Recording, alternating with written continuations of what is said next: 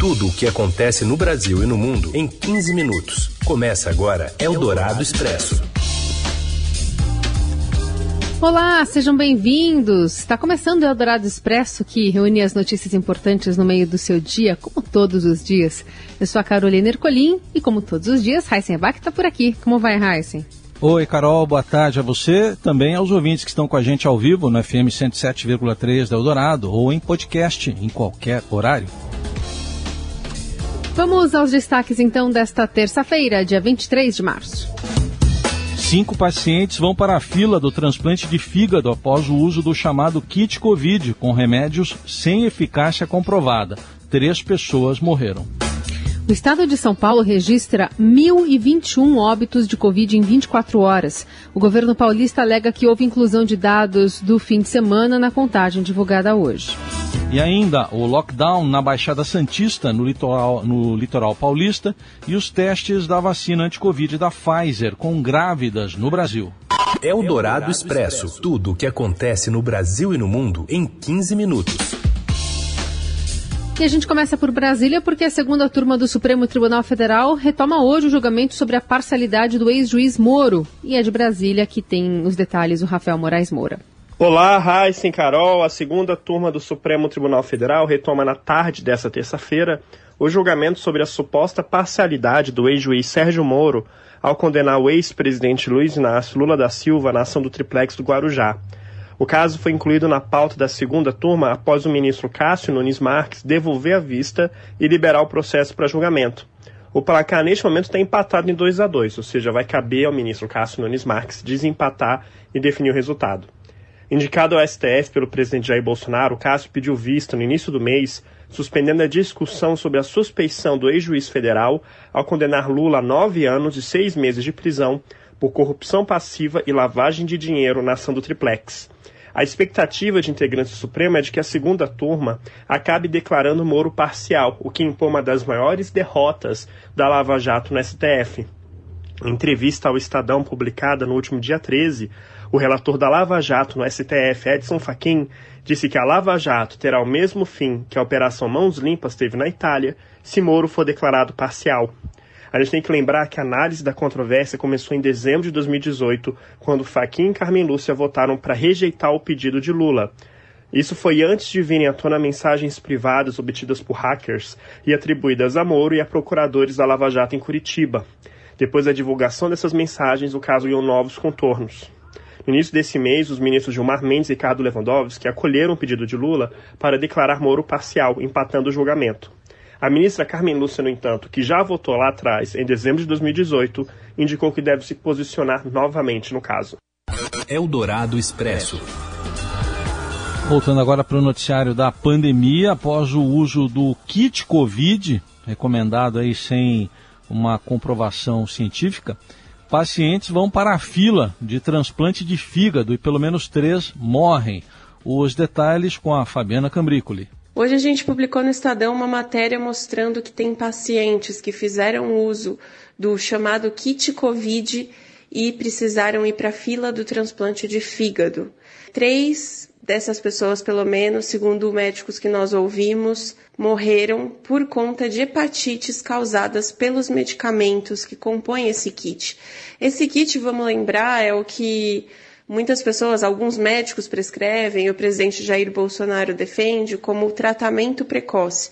Ele inclui alguns remédios como cloroquina, ivermectina, antibióticos, é, corticoides, até anticoagulantes. Falando com alguns especialistas, nós descobrimos esses casos de pessoas que tiveram hepatites tão graves causadas pelos medicamentos que vão precisar de um novo fígado. Então, são cinco casos que a gente identificou, quatro deles foram colocados na fila de transplante do Hospital das Clínicas da USP, um deles é no Hospital das Clínicas da Unicamp. É, dois desses pacientes do, do Hospital das Clínicas da USP, infelizmente, morreram, tiveram um quadro agudo e morreram antes de conseguir o transplante, e uma terceira morte a gente identificou numa unidade de saúde privada em Porto Alegre, no Rio Grande do Sul. Infelizmente, os médicos explicam que a combinação desses remédios e as altas dosagens que estão sendo tomadas por algumas pessoas elas destroem células do fígado, uma parte do fígado que é chamada de duto biliar, que é, são canais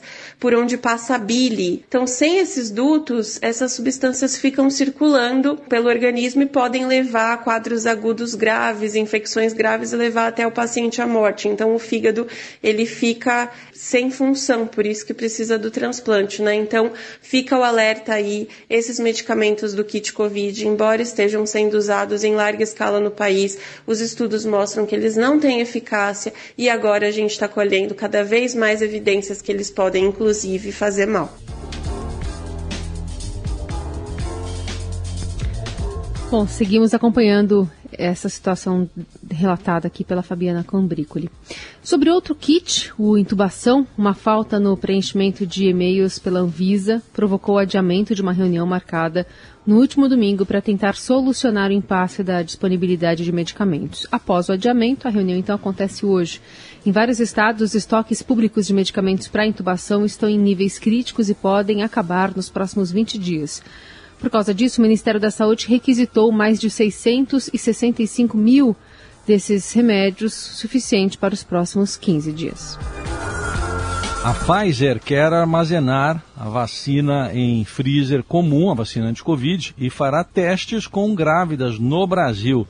Os detalhes a gente acompanha direto de Brasília com o Matheus Vargas. Boa tarde, Carol e Heissen. A presidente da Pfizer no Brasil, a espanhola Marta Dias, afirmou que a farmacêutica pediu autorização à Anvisa para armazenar a vacina contra a Covid aqui no Brasil em freezer comum, com temperaturas de menos 15 a menos 25 graus. Essa medida deve facilitar o transporte do imunizante a regiões mais remotas e vai ser muito importante, segundo a presidente da Pfizer, para armazenar nos pontos finais de vacinação esse produto. Ela contou ainda que a empresa fará testes no Brasil sobre a eficácia da vacina em mulheres grávidas. A companhia ainda avalia em outros países os resultados em crianças e pacientes imunodeprimidos dessa vacina. O Ministério da Saúde antes recusou três ofertas da empresa que esperava entregar 4 milhões de doses no primeiro trimestre ao país, suficiente para imunizar 2 milhões de pessoas. No fim, o contrato com a empresa e o Ministério da Saúde só foi fechado na última semana. A presidente da Pfizer no país disse que ainda há margem, sim, para negociar a compra de mais doses ao Brasil. Isso vai depender de um pedido do Ministério da Saúde e também da produção da empresa.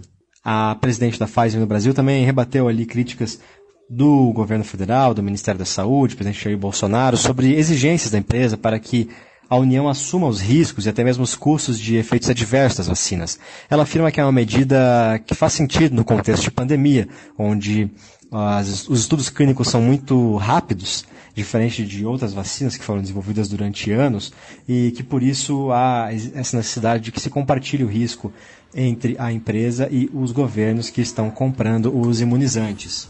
Eldorado Expresso. A Organização Mundial da Saúde não esperou a posse do novo ministro da Saúde e mandou um recado para Marcelo Queiroga. A instituição fez um apelo para que ele ouça a ciência e crie uma resposta coerente e coesa para frear a pandemia no Brasil. Chamados para uma reunião com Jair Bolsonaro amanhã para a criação de um comitê para tratar da pandemia, os presidentes do Senado, Rodrigo Pacheco, e da Câmara, Arthur Lira, têm manifestado cada um ao seu estilo incômodo com a condução do governo e esperam uma guinada na área. O presidente do Supremo Tribunal Federal, Luiz Fux, também deve participar do encontro. Segundo a comentarista de política da Eldorado, Eliane Cantanhede, não se deve esperar ações efetivas contra a pandemia desse encontro. Como que vai ser essa reunião amanhã? A expectativa é de que seja uma pressão educada, sim, claro, ninguém vai botar uma faca no pescoço do presidente, mas que haja uma pressão sobre o presidente para que o presidente abandone esse negacionismo cruel, né, que tanto mal faz ao país e que encare a pandemia e a realidade de frente. Não sei se isso vai adiantar alguma coisa não, aliás, nem sei se essa reunião vai mesmo acontecer. Eu acho que na última hora Bolsonaro vai pular fora. Outro impasse é para onde deve ir o ainda atual ministro né, da Saúde, para manter o foro privilegiado após deixar a pasta nas mãos de Marcelo Queiroga. O jornalista Marcelo de Moraes, da Eldorado e do Estadão, apurou que Pazuello pode virar um adido militar. Ele provavelmente entendeu que uma embaixada pode ajudar. Ele sai dessa linha de tiro político aqui no Brasil e vai para outro país. E mantém o foro, que esse, esse é um dos grandes dramas. A gente não pode esquecer que tem ações correndo contra o ministro por conta da, da responsabilização pelas decisões que ele tomou à frente da pasta. Com o foro privilegiado, ele tem um outro tipo de tratamento. Ele vai ser julgado em, em, outra instância. Se ele perde esse foro, ele fica literalmente na chuva. E aí ele vai ficar inseguro, porque ele era um, um cumpridor de ordens, né? É, é, o que se chama do tarefeiro, né? Ele vai lá e, e, e cumpre a ordem que o chefe mandou. E aí, vai, vai falar, ó, eu, tudo que eu fiz foi porque o presidente mandou fazer, ou ele vai ficar sozinho. Então, o presidente, aconselhado pelo seu entorno, não quer deixar o Pazuello muito desprotegido justamente por conta desse desdobramento político que é de previsões incalculáveis. O prefeito de Santos, Rogério Santos, admite que, apesar do reforço do efetivo da Polícia Militar prometido pelo governo de São Paulo, o número nunca será suficiente para cobrir a faixa litorânea e a movimentação das nove cidades da Baixada Santista após a decretação, a decretação do lockdown na região. Em entrevista à Rádio Eldorado, Santos avalia como efetivas as primeiras horas de bloqueio com poucas pessoas circulando nas ruas e aumento do fluxo de bicicletas. Segundo o presidente do Conselho de Desenvolvimento da Baixada Santista, os serviços essenciais, como mercados, abrem de segunda a sexta até às oito da noite e fecham aos finais de semana, justamente para desmotivar turistas durante os feriados antecipados na capital paulista entre os dias 30 de março e 4 de abril. Nós fomos pegos, nós prefeitos da Baixada, de surpresa com esse feriado da, da cidade de São Paulo que impacta negativamente aqui. Nesse momento, não queremos turismo. Sabemos que a fiscalização em toda a cidade é difícil, até porque nosso efetivo também auxilia na vacinação. O que vale mais nesse momento é a conscientização da população. De acordo com o prefeito de Santos, serão 13 dias de lockdown pelo esgotamento dos leitos de UTI na região. Itanhaém, Mongaguá e Praia Grande não têm mais vagas. Nesta terça-feira, o estado de São Paulo registrou 1.021 mortes por Covid nas últimas 24 horas, o número mais alto desde o início da pandemia. O governo alega que isso reflete um represamento de dados de domingo e segunda. Ao todo, 68.623 pessoas morreram de Covid em São Paulo. Com isso, a média móvel de mortes nos últimos sete dias chega a 532, um número e um aumento que representa 33% em relação à última terça. No início do mês, a média de móveis de a média móvel de áreas de mortes era de 243, menos que a metade da registrada hoje.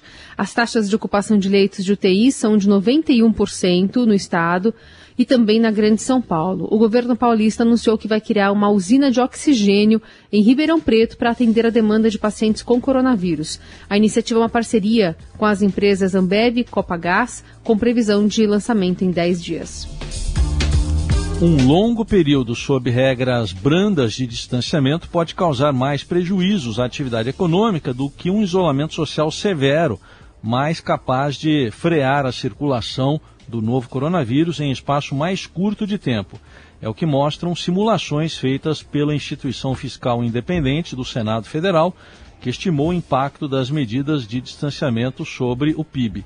O órgão projeta hoje um crescimento de 3% na economia brasileira em 2021, após o tombo de 4,1% no ano passado. Nas últimas semanas, porém, o agravamento da pandemia de Covid-19, com a explosão do número de casos e de mortes, e a demora na vacinação, tem levado diversos economistas e agentes do mercado financeiro a prever um desempenho mais tímido da atividade. A comentarista da Rádio Dourado, Silvia Araújo, analisa o dado.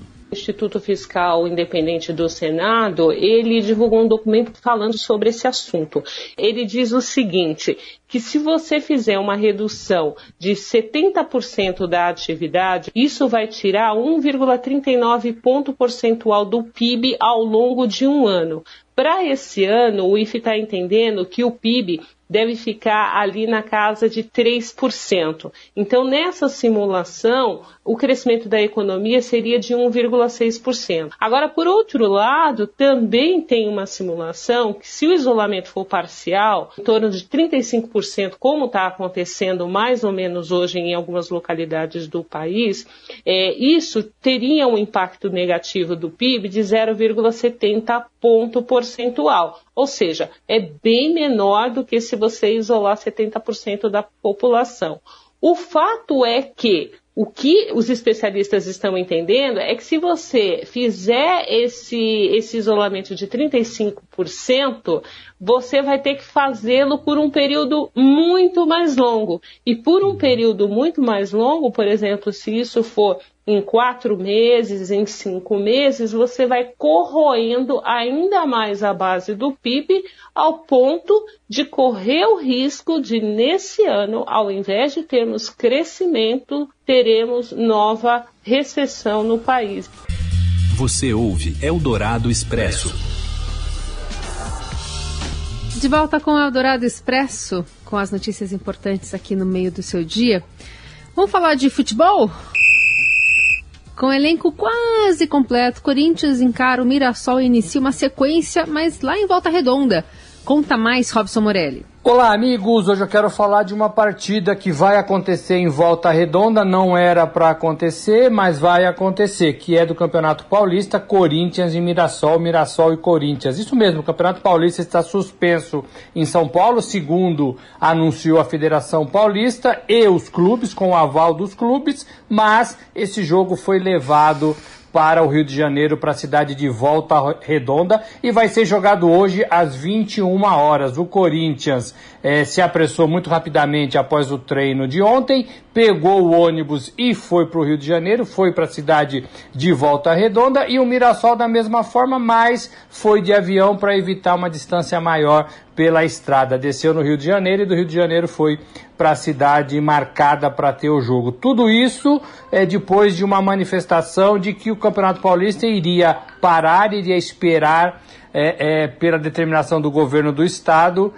depois do dia 30. Então perderia as três rodadas é, que estavam previstas nesta data, quinta, sexta e sétima rodada. Mas a Federação Paulista falou que vai marcar jogos pontuais pelas cidades e provavelmente outros jogos acontecerão em Volta Redonda, hoje a capital do Campeonato Paulista. O Corinthians tem uma baixa importante, o Corinthians não vai poder contar com o Matheus Vital, que tem sido um dos principais jogadores do seu time. Ele machucou o joelho e provavelmente vai passar por uma cirurgia. É isso, gente. Falei, um abraço a todos, valeu! Eldorado Expresso.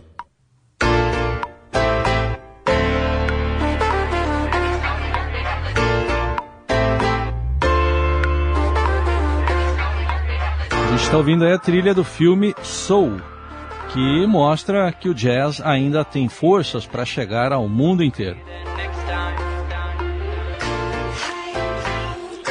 E a gente confere todas essas informações com o Júlio Maria. Olá, ouvintes da Rádio Dourado, eu estou aqui hoje para falar um pouquinho sobre Soul, este filme que acaba de ser indicado em três categorias ao Oscar 2021 melhor trilha sonora original, melhor filme de animação e melhor som. Eu tive então a honra de entrevistar John Batiste, que é o criador desta trilha sonora, músico, cantor, pianista, compositor, arranjador do sul dos Estados Unidos, onde nasceu o próprio jazz. Falamos sobre missão, o caráter da missão. O filme Soul discute se a missão realmente tem uma importância tão grandiosa em nossas vidas. Será que não damos peso demais à missão? E aí eu pergunto a ele sobre a missão dos jazzistas. Será que o músico também não se dá um peso exagerado de que ele é um missionário do jazz, de que ele é um escolhido? E a resposta de John é interessante. Ele diz que sem esse caráter da missão, sem essa conexão com algo divino que vai lhe colocar uma missão na vida, o jazz não existiria. E falamos também sobre a abrangência do jazz. Ainda quando acham que o jazz está fraco, ele pega e fala com multidões. O filme Soul faz com que o jazz chegue a várias idades, a vários países e ganhe todos os prêmios, praticamente, né? pelo menos indicado a ganhar os grandes prêmios da categoria do ano. É isso aí, gente. Sou um grande filme, fica a dica também para vocês assistirem. Um abraço.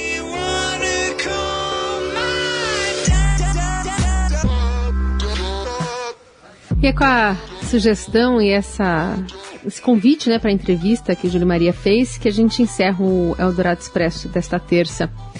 Amanhã estamos de volta. Valeu, Heisen. Valeu, Carol. Gente, obrigado pela companhia. Até amanhã.